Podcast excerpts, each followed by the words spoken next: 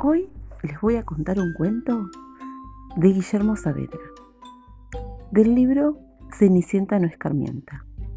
Y justamente el cuento lleva el mismo título del libro, Cenicienta no escarmienta. ¿Se acuerdan de Cenicienta? Esa pequeña harapienta cuyas hermanas mugrientas la trataban de sirvienta. Pues bien, una vez casada, con el príncipe mudada a su palacio en Posadas, no cambió nada de nada.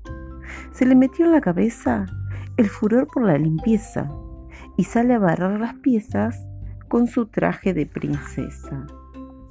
Por la mañana temprano, con un cepillo de mano, raquetea a los enanos del jardín y a los gusanos, que salen a ver qué pasa, los lleva hasta la terraza para sacarles la grasa con un trocito de gasa.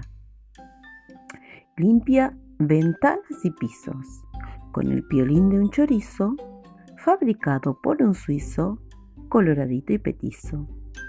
Lava ropa, seca platos, lustra botas y zapatos.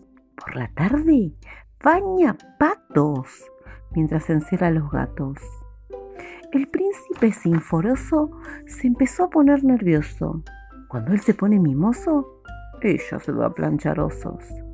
Y es probable que algún día le diga, querida mía, no soporto tu manía, vete a bañar a tus tías.